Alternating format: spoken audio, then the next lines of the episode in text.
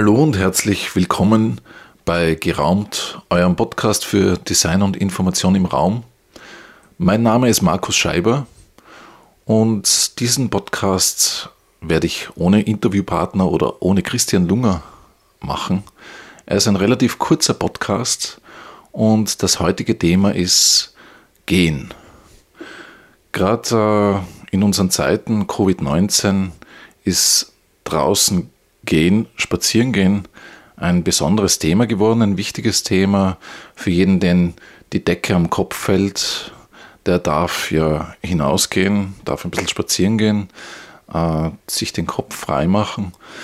Und äh, so bin ich auch in den letzten Monaten äh, viel mehr spazieren gegangen als früher.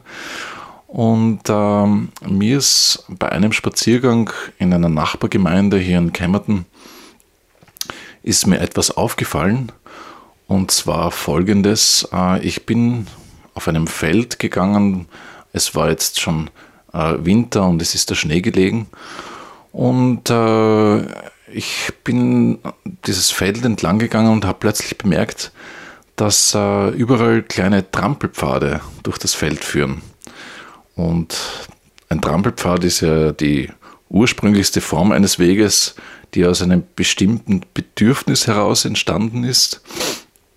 Meist ging es da um eine äh, Form von Wegoptimierung, äh, was übrigens interessant ist auch für die Stadtplanung oder überhaupt für äh, Planung in einem Areal, ähm, wo ähm, bestehende Trampelpfade meist sinnvoll sind, auch in der Planung mit einzudenken und äh, ähm, da gibt es Beispiele, wo man beispielsweise äh, ein, ein, ein, Wohnhausareal gebaut hat, dort einen Rasen verlegt hat im Außenbereich und zuerst einmal geschaut hat, wie die Leute dort äh, zwischen den Häusern äh, unterwegs sind. Und diese Wege hat man dann erst im Nachhinein äh, befestigt und äh, richtig angelegt. Äh, aber zurück zum Trampelpfad, ich, den ich da gesehen habe, das war sehr spannend, das mal zu sehen, wie solche Trampelpfade entstehen, beziehungsweise genau das ist die Frage, äh, die ich mir dann gestellt habe.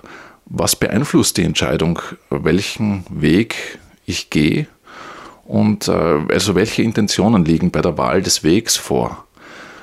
Und in der Regel sind das ja ganz simple, äh, einfache ähm, ähm, Gründe, warum man jetzt einen Weg wählt.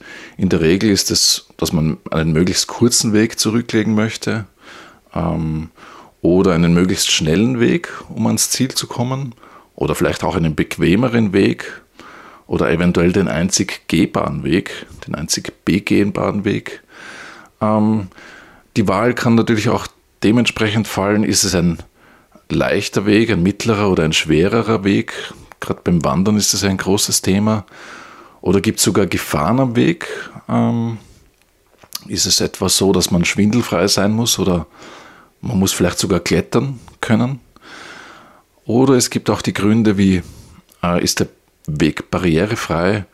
Oder ist es einfach ein schöner und sauberer Weg, weil ich möchte meine Schuhe nicht schmutzig machen? Ähm, ein Trampelpfad entsteht, wie gesagt, aus diesem Bedürfnis, einer Wegoptimierung. Also da kann man sagen, das ist vielleicht, um einen möglichst kurzen, schnellen Weg äh, zu einem Ziel zu finden. Aber gibt es vielleicht noch ganz andere Kriterien, nach denen man äh, sich seinen Weg wählt, den man gehen möchte?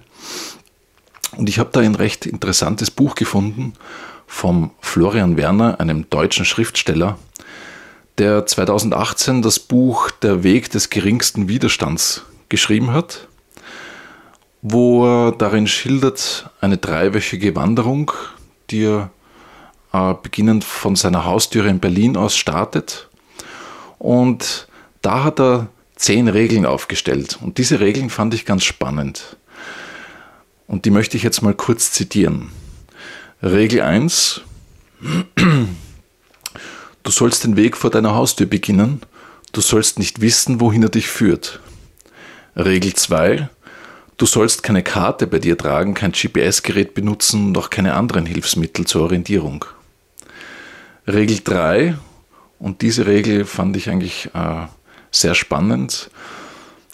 Die heißt da, du sollst immer den Weg des geringsten Widerstandes wählen. Wenn der rechte Weg bergauf führt, geh nach links. Wenn der Wind von Westen weht, geh nach Osten. Wenn die Sonne dir wärmend ins Gesicht scheint, gehe entgegen.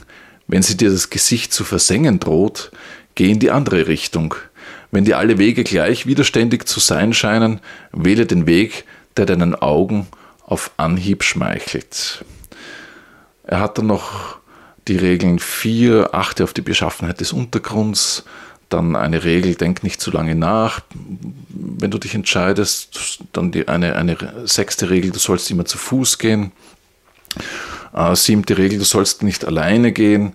Achte ist, du sollst zumindest 21 Tage unterwegs sein, bis dich die Sehnsucht packt, quasi das Heimweh, dann sollst du wieder nach Hause zurückkehren. Und Regel 9 ist, wenn du niemand kein Zuhause hast, geh immer weiter. Regel 10 ist, äh, geh weg von hier, das ist dein Ziel. Äh, diese Regeln hat Florian Werner dann im Lauf des Buchs noch etwas verfeinert, äh, wo es zum Beispiel heißt, geh nicht in eine offensichtliche Sackgasse oder wenn du im Kreis gehst, dann wähle einen anderen Weg. Und ähm, diese Regeln fand ich ganz spannend. Das Buch hat mich auch erinnert an ein Manga. Ich bin leidenschaftlicher Graphic Novel Sammler und unter anderem habe ich auch ein paar Mangas. Und eines dieser Mangas ist von Shiro Taniguchi. Ich hoffe, ich spreche ihn richtig aus. Und dieses Manga heißt Der spazierende Mann. Ähm, Shiro Taniguchi ist einer der bekanntesten Manga-Zeichner Japans. Und äh, mit diesem Buch äh, schafft er seinen Durchbruch in Europa und wurde dafür auch vielfach ausgezeichnet. Und in dem Buch erzählt er in 18 Episoden, wie ein Mann äh, von zu Hause immer kleine Spaziergänge startet und da sich so eine Art tägliche Glücksdosis, würde ich mal sagen, äh, mit seinen Erlebnissen äh, sich holt. Also diese beiden Bücher kamen mir da unter, wo es darum ging, äh, welchen Weg äh, und welche Regeln äh, äh, nehme ich her, um mich für einen Weg zu entscheiden, weil bei Shiro Taniguchi ging es eigentlich darum, dass es ähm, keine Regel gab. Der folgte einfach seiner Intuition. Und ähm, ich habe mich auch die, ich habe mir auch die Frage gestellt, habe ich denn Regeln, wenn ich spazieren gehe? Was habe ich da für eine Regel? Hm, ganz bewusst. Äh, wie entscheide ich mich? Und ich persönlich bin eigentlich ein Fan von Entdeckungsreisen. Also ich lasse mich da eigentlich gern vom Zufall lenken. Das ist so ein bisschen ein, ein, äh, ein Rezept, was der Gewohnheit entgegenwirkt. Und äh, ich habe da kein Ziel, kein besonderes Ziel, sondern so ganz klassisch bei mir ist es, der Weg ist das Ziel. Und bis jetzt war meine Grundregel eben diese, genauso wie, wie bei Florian Werner, äh, den Weg gehen, zu dem es mich intuitiv hinzieht. Das hat ja Florian Werner auch in seiner Regel, in einer seiner Regeln so formuliert, so ähnlich. Der Weg, der dem Auge schmeichelt. Und ich habe mich dann gefragt, äh, was, könnt, was fallen mir noch persönlich für Regeln ein, Kriterien, um einen Entscheidungspunkt, um an einem Entscheidungspunkt eine Wahl für einen Weg zu treffen. Und ähm, ich habe da so ein bisschen nachgedacht, habe auch ein bisschen recherchiert und mir sind folgende Dinge eingefallen bzw. zugeflogen. Eine Regel könnte sein, geh mit dem Wind. Ähm, Dazu habe ich ein ganz spannendes Projekt, ähm, was auch ganz witzig aussieht, gefunden. Und zwar in den USA haben sich äh, Studenten, eine Gruppe von Studenten, hat sich äh, auf den Weg begeben und hat sich ähm, ähm, Segel, kleine Segel gebastelt, die sie auf Helme anmontiert haben, also sowas wie Bauhelme, haben die oben diese kleinen Segel dran ge gehabt. Und diese Segel haben in etwa so eine Pfeilform gehabt und waren natürlich beweglich und mit diesen Helmen äh, bestückt sind sie durch eine amerikanische Großstadt gegangen und haben sich so quasi vom Wind leiten lassen. Und da gibt es ein paar Fotos dazu. Äh, schaut eigentlich aus wie eine Performance. Und äh, ja, so kann man sich auch durch, durch eine Stadt bewegen lassen. Man kann natürlich auch gegen den Wind gehen. Oder man könnte der Sonne entgegengehen. Dazu gibt es einen ganz schönen Aufsatz von Arno Schmidt, einem deutschen Schriftsteller, der am Ende des Aufsatzes den Leser auffordert, der Sonne entgegenzugehen und diesen Weg aufzuzeichnen auf einer Karte. Und äh, wenn man das, wenn man diese Aufzeichnung sich nachher anschaut, diese kartografischen Aufzeichnungen, dann wird man natürlich bemerken, dass der Weg sich in einer, leicht, in einer leichten Kurve äh, bewegt. Ähm, man kann auch sagen, ich gehe der Ruhe nach, ich entdecke einen Ruheort für mich. Diese, dieser der Ruhe nachgehen, dieses Thema kann sich natürlich auch temporär immer wieder verändern. Beispielsweise je nach Verkehrslage äh, ändert sich dann die Richtung. Und Hören und Gehen finde ich überhaupt ein spannendes Thema, ähm, denn das, was ich auf meinem Weg höre, verändert meine Wahrnehmung des Wegs. Das ist, das ist, mm, kann man eigentlich auch selber ausprobieren, äh, indem man beispielsweise denselben Weg geht, einmal mit klassischer Musik im Ohr, einmal vielleicht mit Rock, einmal mit einer dramatischen Filmmusik und man wird bemerken, dass Musik, Klang den Weg, die Wahrnehmung extrem verändern kann. Und man kennt das ja vom Kino her. Filmmusik äh, beeinflusst Szenen, Wahrnehmung von Szenen. Und genau das Gleiche kann man auch äh, so mal ausprobieren, indem man sich äh, Geräusche, Musik, Filmmusik funktioniert da ganz gut, sich ins Ohr stopselt. Es gibt ja dazu auch ganz unterschiedliche Audiowalks, Soundwalks, Hörspaziergänge, die unter Umständen auch in Städten in der Nähe von Ihnen, lieber Hörer, angeboten werden. Man kann natürlich auch sagen, okay, es gibt das Hören, aber es gibt auch das Riechen. Geh der Nase nach, könnte ein Motto sein. Gerüchen nachgehen. Zum Beispiel dort hinzugehen, wo es besser riecht. Und wenn man so nachdenkt über seinen Wohnort, fällt einem sicher der eine oder andere Ort ein, der einen bestimmten Geruch hat, mit dem man einen bestimmten Geruch auch verbindet. Äh, und das Ganze ist natürlich auch spannend und interessant mal aufzuzeichnen, wie eine mentale, Land, wie eine, wie eine äh, mentale Landka Landkarte. Äh, kann man genauso gut eine, eine Geruchslandkarte eigentlich erstellen über seinen Wohnort. Spannend sowas zu machen.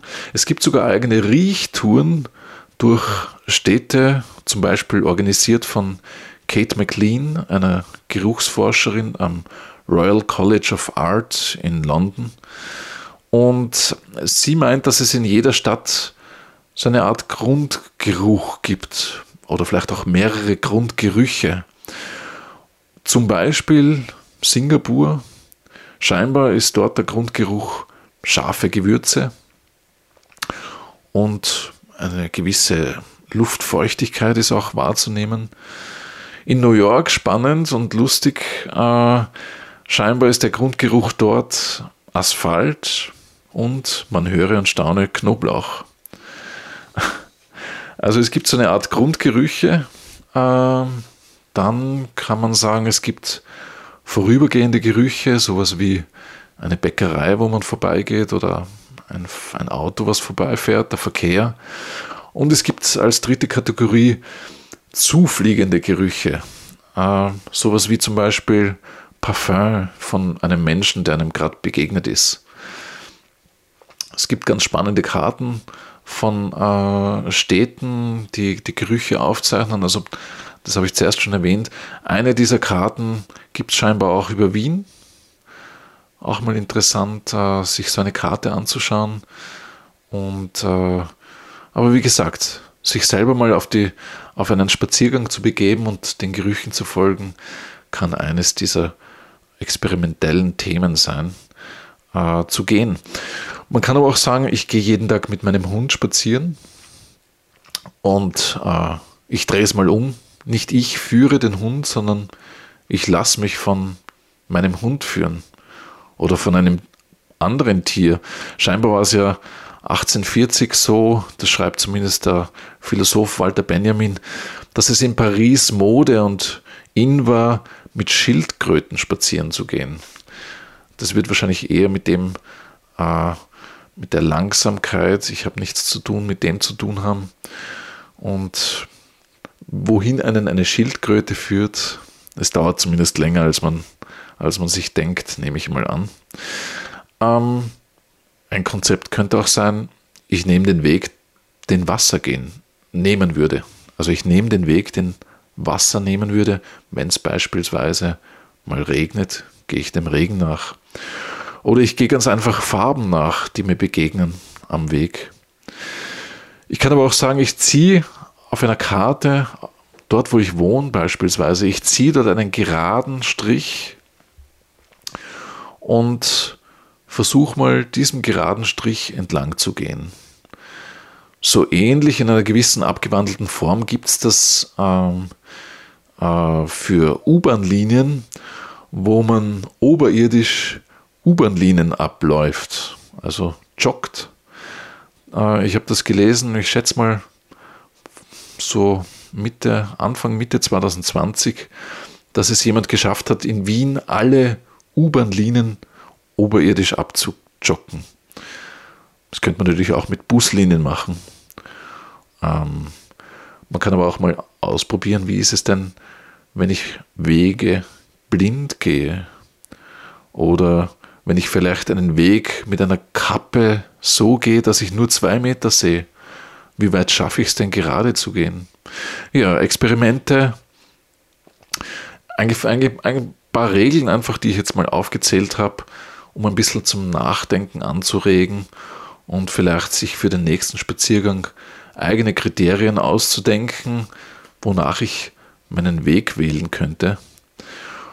Interessant wird es auch, wenn man immer den gleichen Weg geht. Also so wie ich hier in Kämmerton, ich gehe eigentlich mehr oder weniger jeden Tag den gleichen Weg von zu Hause zu meinem Büro. Und da ist es spannend, mm, den Weg vielleicht immer wieder versuchen neu zu entdecken. Also ähm, wie nehme ich meinen Weg wahr und nehme ich ihn überhaupt noch wahr? Und dazu gibt es eine sehr interessante Abschlussarbeit im Fach Informationsdesign von Katrin Beste, einer Informationsdesignerin in Wien.